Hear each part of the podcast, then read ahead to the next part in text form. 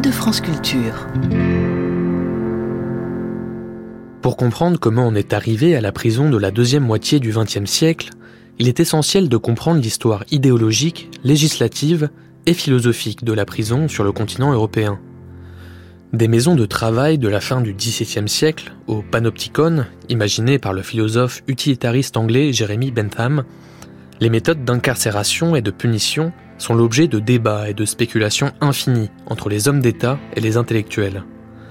Dans ce numéro des grandes conférences, l'écrivain et chroniqueur judiciaire Frédéric Potcher offre un tour d'horizon synthétique de la question, dessinant avec pédagogie les contours d'une histoire de la prison moderne. Une conférence donnée dans le contexte de l'Université des Annales est diffusée pour la première fois le 29 mars 1966.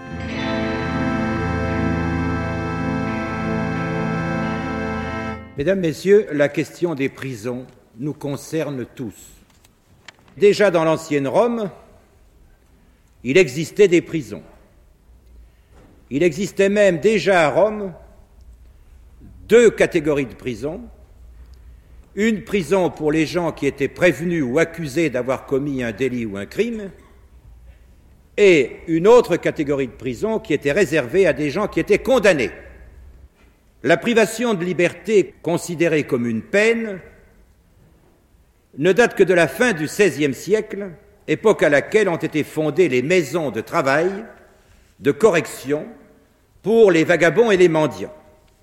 C'est pour punir et aussi pour corriger, pour amender les détenus qu'au XVIIIe siècle, on s'inspirera du système créé par l'Église en séparant, en isolant les détenus pendant la nuit. Et puis on passe une nouvelle étape. Au XVIIIe siècle, les idées vont aller maintenant très vite. Et c'est l'époque où le philosophe anglais Bentham, Jérémie Bentham, conçoit une prison circulaire. Les détenus devaient être vus des gardiens, mais ne les voyaient pas. Il y avait une idée, comment dirais-je, presque sociale. Il fallait que les condamnés soient mêlés plus ou moins à la société, à la vie. Mais le roi Georges III s'opposa à la réalisation de cette, disons, première prison moderne, et un peu plus tard, en 1816, une certaine Mrs. Fry, dont on parle encore beaucoup, paraît-il, en Angleterre, dénonce le scandale des prisons de Sa Majesté. La Chambre des communes se réunit et se prononce en faveur de l'emprisonnement cellulaire. Cette loi reconnaît qu'une classification efficace des détenus est absolument impossible. C'est aussi l'époque où Alexis de Tocqueville, l'historien de la Révolution française, et de Beaumont font leur grand voyage aux États-Unis. Ils reviennent en Europe absolument éberlués par ce qu'ils ont vu dans l'État de Pennsylvanie au point de vue pénitentiaire. En 1814, un premier mouvement se décide en faveur de l'isolement du prisonnier et on commence à construire des prisons. En 1853, quelques prisons cellulaires ont été construites, mais on y renonce. On est sous la période réactionnaire du Second Empire. Et puis en 1872, on revient à l'idée de la prison cellulaire. Dès cette époque-là, on manque de prisons. On en aménage dans de vieux donjons et dans des forteresses, Clairvaux par exemple. On ne peut pas imaginer d'organiser un système pénitentiaire normal dans de telles conditions. Il y a donc deux espèces de prisons, les maisons d'arrêt et les prisons centrales. Il est entendu que dans les maisons d'arrêt euh, sont détenus les prévenus, les gens qu'on vient d'arrêter, les accusés, et dans les prisons centrales sont détenus ceux qui sont condamnés à des peines de principe supérieures à un an et un jour. Bien entendu, dans toutes ces prisons, encore aujourd'hui, hélas, il y a le drame de la promiscuité. Nous avons pu nous trouver dans ce qu'on appelle des chauffoirs. Grâce à l'autorité du directeur de l'administration pénitentiaire, M. Schmelk, aujourd'hui avocat général près la Cour de cassation, des chauffoirs, ce sont des, des réduits de, disons, 25 ou 30 ou 50 mètres carrés, dans lesquels les détenus prévenus ou condamnés à des courtes peines sont mêlés et euh, passent leur temps comme ils peuvent. Il existait également avant la guerre la déportation et le bagne. La guerre de 39-45 est arrivée On a supprimé la transportation pour éviter les catastrophes maritimes. Donc on a supprimé le bagne et pendant ce même temps, pendant l'occupation, un grand nombre de Français, très patriotes, se sont trouvés dans les prisons de droit commun, mêlés à des droits communs, et ils ont vu et ils ont éprouvé l'horreur du système pénitentiaire qui régnait pendant cette époque-là. Et c'est à la suite de la libération, en 1945, qu'un certain nombre d'hommes, je ne voudrais pas tous les citer car je craindrais d'oublier des noms, je voudrais seulement rappeler le nom de M. Michelet, le nom de M. Amor, euh, qui ont voulu une réforme pénitentiaire. Cette réforme pénitentiaire a été décidée et elle a abouti à créer en France des prisons dites de réforme.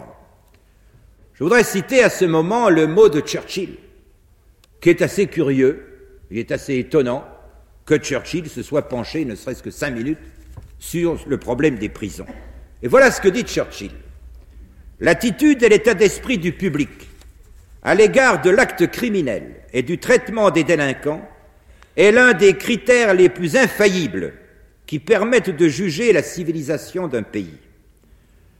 Dans ce cas, la prison, de même que l'université, doit faire partie intégrante de la structure sociale, car c'est la société qui engendre les délinquants donc la société est comptable du sort de ceux qu'elle met en prison. Elle est également comptable de la situation que les délinquants trouveront à leur sortie de prison. Eh bien, cette réforme a abouti à la transformation de Melun, de Lose, d'Ensisheim, de Clairvaux, entre autres. Il y a des quantités de gens en prison. Il y a des gens qui, qui sont là pour 15 jours. Il y a des gens qui sont là pour deux mois. Il y a des malades, des handicapés euh, psychiques.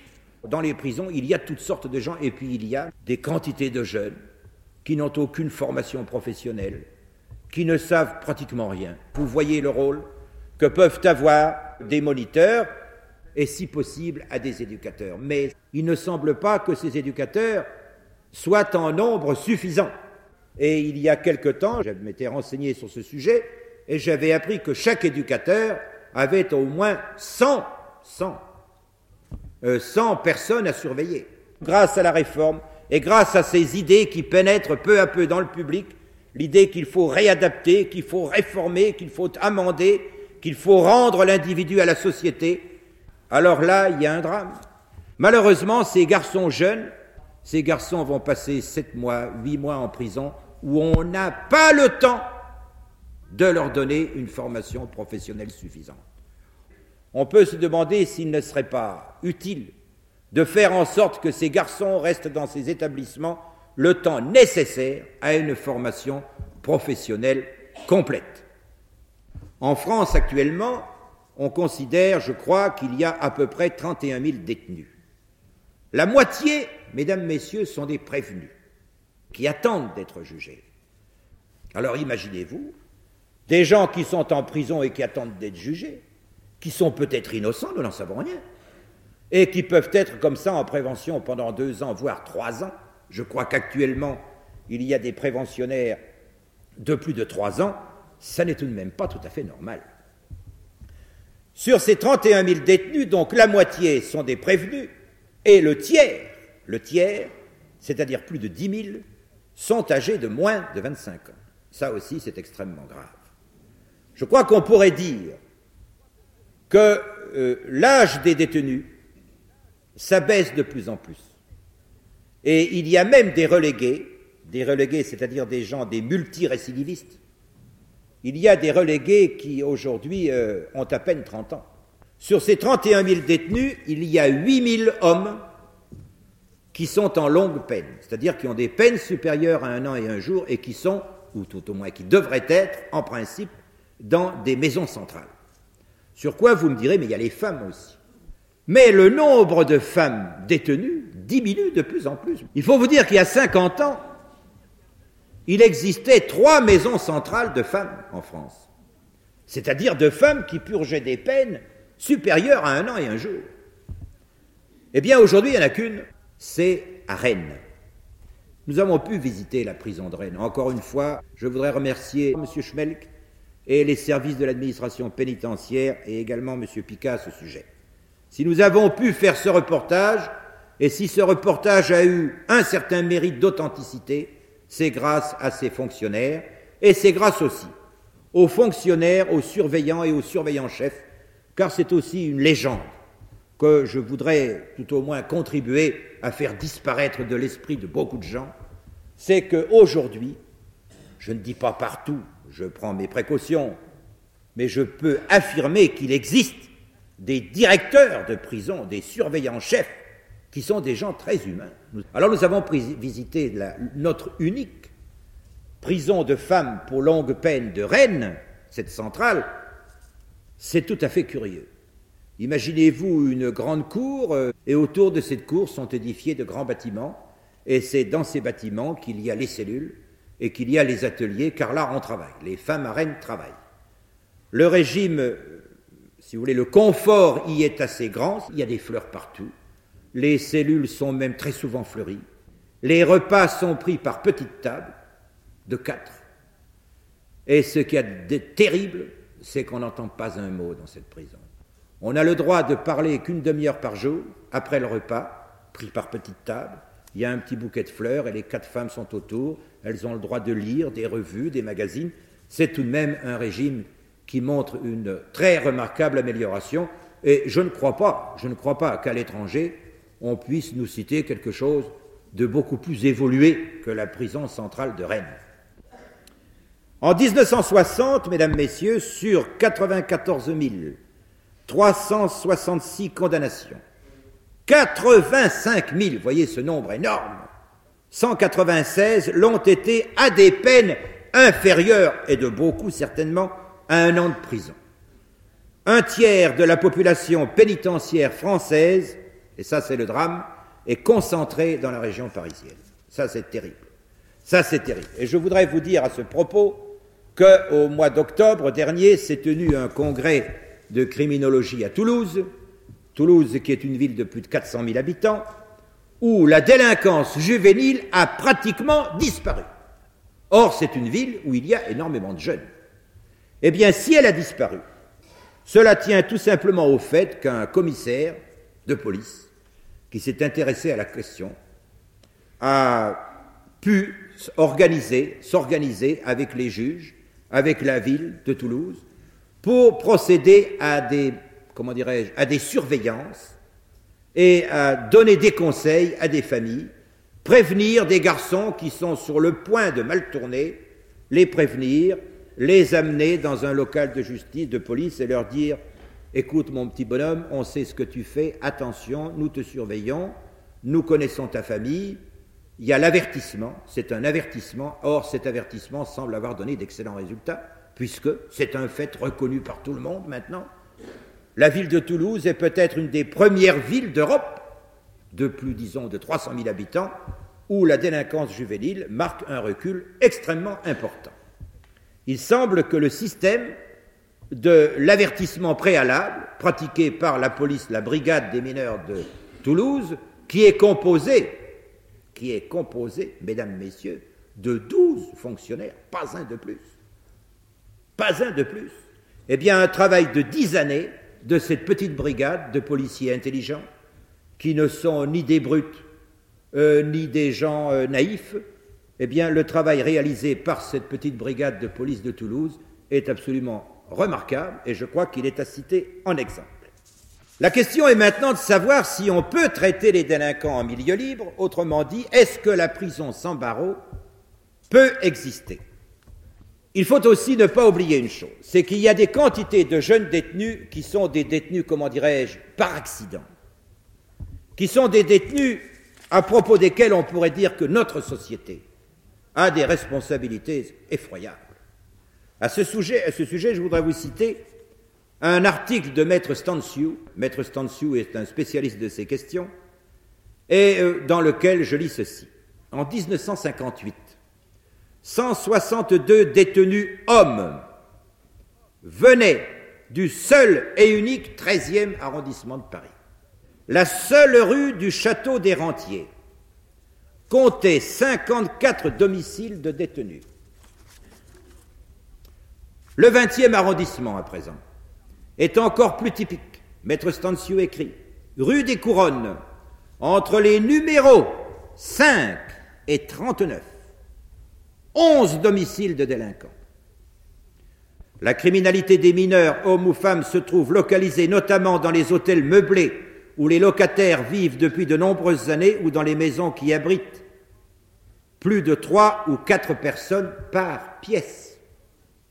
Vous remarquerez qu'il y a une corrélation entre le nombre des détenus et les taudis et l'entassement, et ça va même beaucoup plus loin, parce qu'il est évident que dans les grands ensembles, la, déshumanisation de nos grands ensembles euh, provoque probablement, je ne sais pas encore par quel mystère, mais ça, ce sont les criminologues qui le fixeront, provoque euh, des cas de délinquance tout à fait extraordinaires. Passons maintenant dans le 16e arrondissement avec Maître Stanciu, où le taux de délinquance est en général faible, au-dessous, au-dessous de 1 sur 1000 habitants.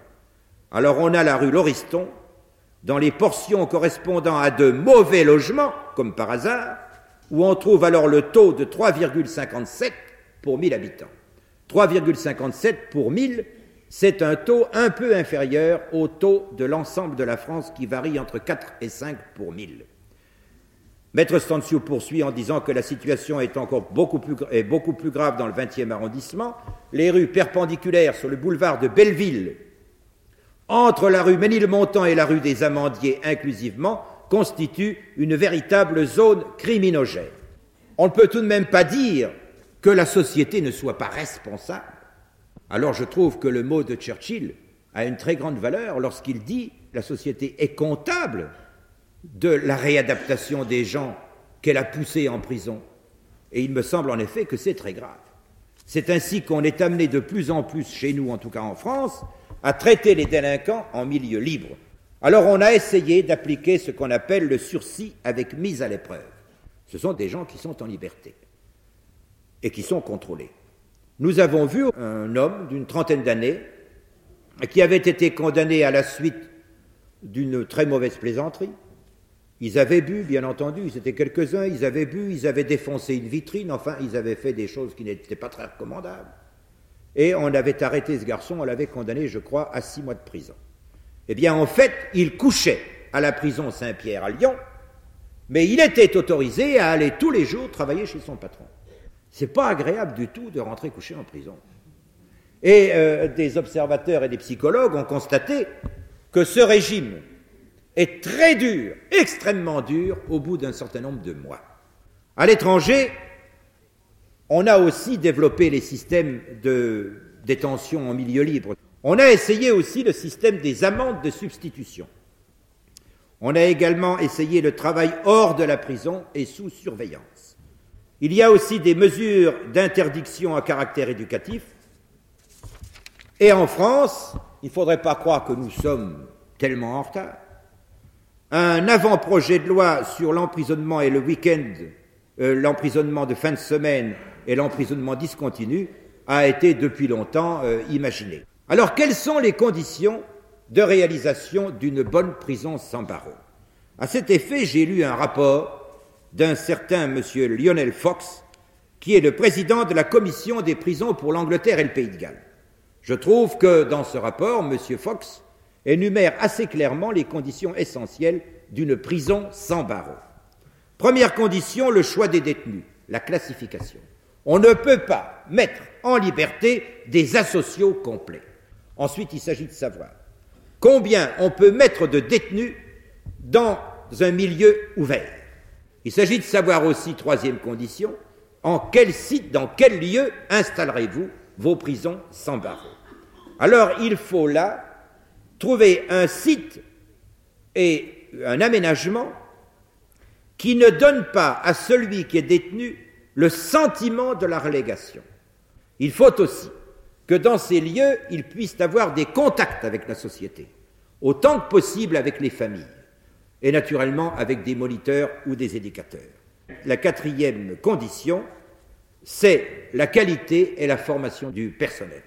À ce point de vue, je vous l'ai dit tout à l'heure, il n'y a pas de doute que nous avons en France une qualité de personnel dans nos prisons qui est, sauf exception, tout à fait remarquable. La différenciation des traitements est indispensable. Trop souvent, la vie détenue est organisée et conçue en fonction du travail à accomplir et non le travail en fonction des détenus. C'est très grave parce que il faut admettre, et on admet, que la rééducation par le travail et en vue du travail est absolument essentielle. Et puis il faut aussi, autant que possible, dans les prisons sans barreaux, faire l'instruction de tous ces gens qui sont détenus. Monsieur Fox écrit, toujours ce, directeur des prisons anglaises écrit, que par rapport au géol classique, le contraste est complet quand il s'agit de prisons sans barreaux, car l'impossibilité théorique de l'évasion engendre le désir de s'évader, par intérêt, par prestige ou par honneur. Le régime des prisons sans barreaux doit être fondé sur le sentiment de la responsabilité du détenu à l'égard de la communauté dans laquelle il vit et qu'il incite à user des libertés offertes sans en abuser. Cela n'exclut pas, mesdames, messieurs, la discipline, bien sûr. Le directeur de l'administration pénitentiaire belge estime que dans un établissement ouvert, digne de ce nom, les détenus ont la possibilité matérielle de s'évader, mais ils refusent de le faire. Pourquoi le refuser? Pour des raisons d'honneur et de dignité personnelle. C'est ainsi, mesdames, messieurs, c'est vrai. Par conséquent, cette forme de détention en milieu ouvert exige un effort moral beaucoup plus grand que dans une prison avec barreaux où la vie est une espèce d'organisation machinale.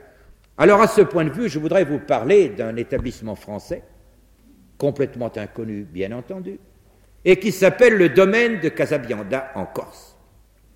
Ne croyez pas que c'est un domaine, euh, que c'est une création récente, pas du tout. Casabianda existe depuis fort longtemps. Casabianda est situé à 80 km à peu près au sud de Bastia, sur la côte euh, est de la Corse. Et lorsque vous arrivez à Casabianda, sur une grande route, vous avez une espèce de portail sur lequel est écrit euh, Ministère de la Justice, domaine de Casabianda. Rien ne vous dit qu'il s'agit d'un établissement pénitentiaire. Vous suivez une très belle allée, et au bout de cette allée, dans la nature, vous voyez tout à coup euh, s'édifier une sorte de petite agglomération avec euh, un certain nombre de bâtiments en dur, qui sont les bâtiments où habite le personnel, avec les familles, car il y a des femmes, des enfants, et puis il y a les gardiens, les surveillants, l'administration. Et puis il y a des baraquements où vivent les détenus. Les détenus vivent trois par trois dans des chambres euh, qui, à, cette époque-là, étaient assez délabrées. J'espère qu'elles ont été réaménagées depuis, mais je n'en sais rien. Et euh, ces bâtiments peuvent recevoir environ 200 détenus. Ce sont des gens qui sont envoyés par le Centre national d'orientation de Fresnes. On ne voit à Casabianda que des paysans qui sont euh, détenus, qui ont été jugés pour des affaires de mœurs. On les met dans ce domaine de Casabianda où il n'y a absolument aucun barreau, où une des limites du camp, appelons ça, du domaine, est constituée par la mer, ce qui est tout de même assez sérieux.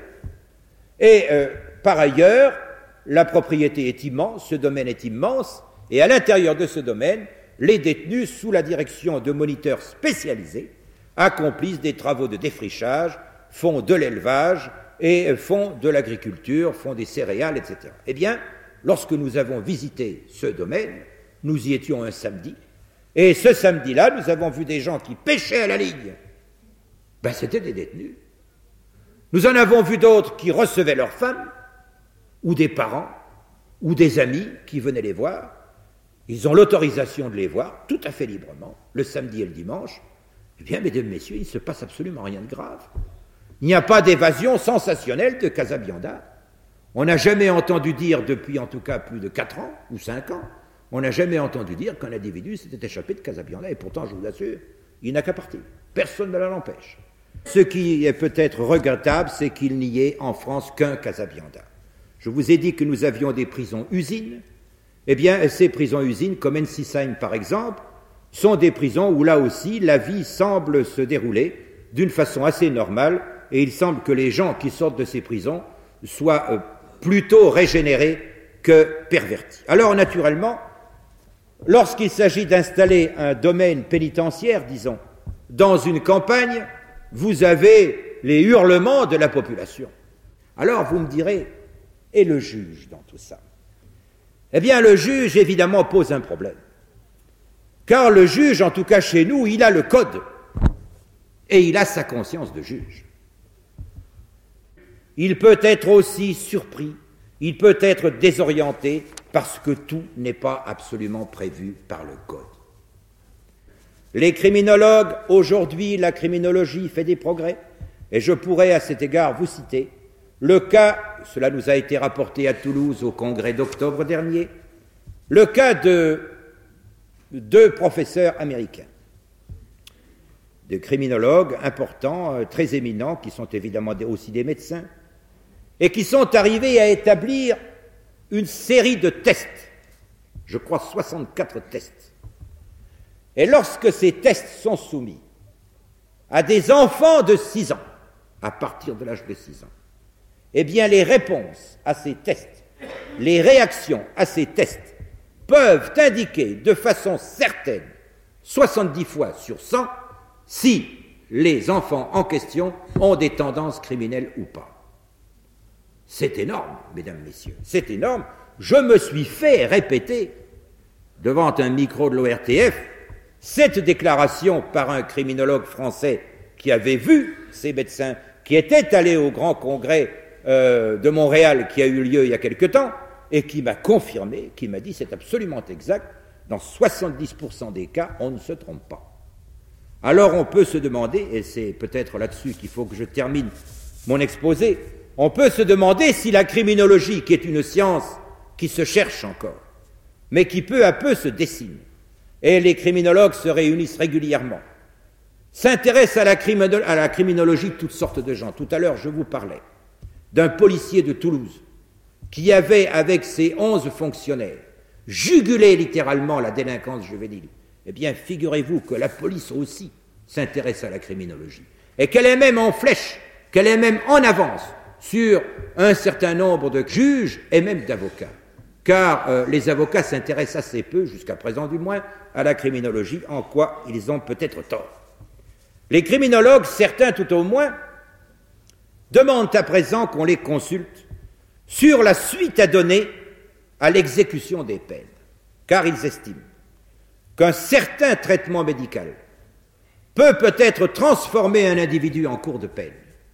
Mais alors, vous touchez au privilège, enfin à la sacro-sainte autorité du juge, et en effet c'est très grave. Le juge peut s'inquiéter et se demander si ces jugements feront toujours autorité lorsque l'équipe criminologique décidera qu'en cours de peine, un individu mérite d'être libéré plutôt que la peine ne le prévoit. Cela pose des problèmes car pour le moment, la loi est la loi et le juge est obligé d'appliquer la loi. Évidemment, la criminologie n'est pas encore une science exacte. La justice n'est pas non plus une science exacte. La justice, qu'est-ce que c'est? Nous pouvons dire que c'est un art. Et c'est un art extrêmement délicat. Alors il est peut-être nécessaire que notre code, que nos textes s'adaptent peut-être aux nouvelles données de la science qui se découvrent de plus en plus avec la criminologie. Ainsi donc, mesdames, messieurs, vous le voyez, la prison avec barreaux recule, c'est absolument certain.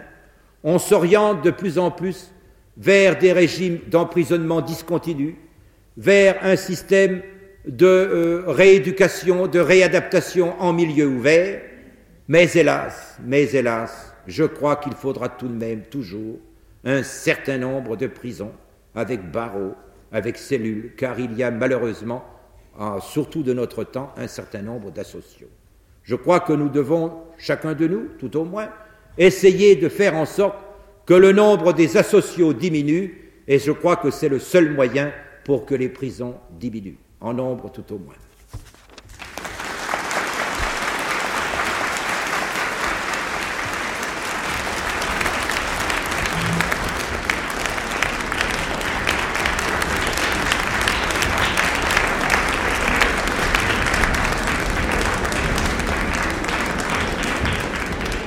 C'était Prison avec ou sans barreaux, une grande conférence de Frédéric Potcher, diffusée pour la première fois le 29 mars 1966.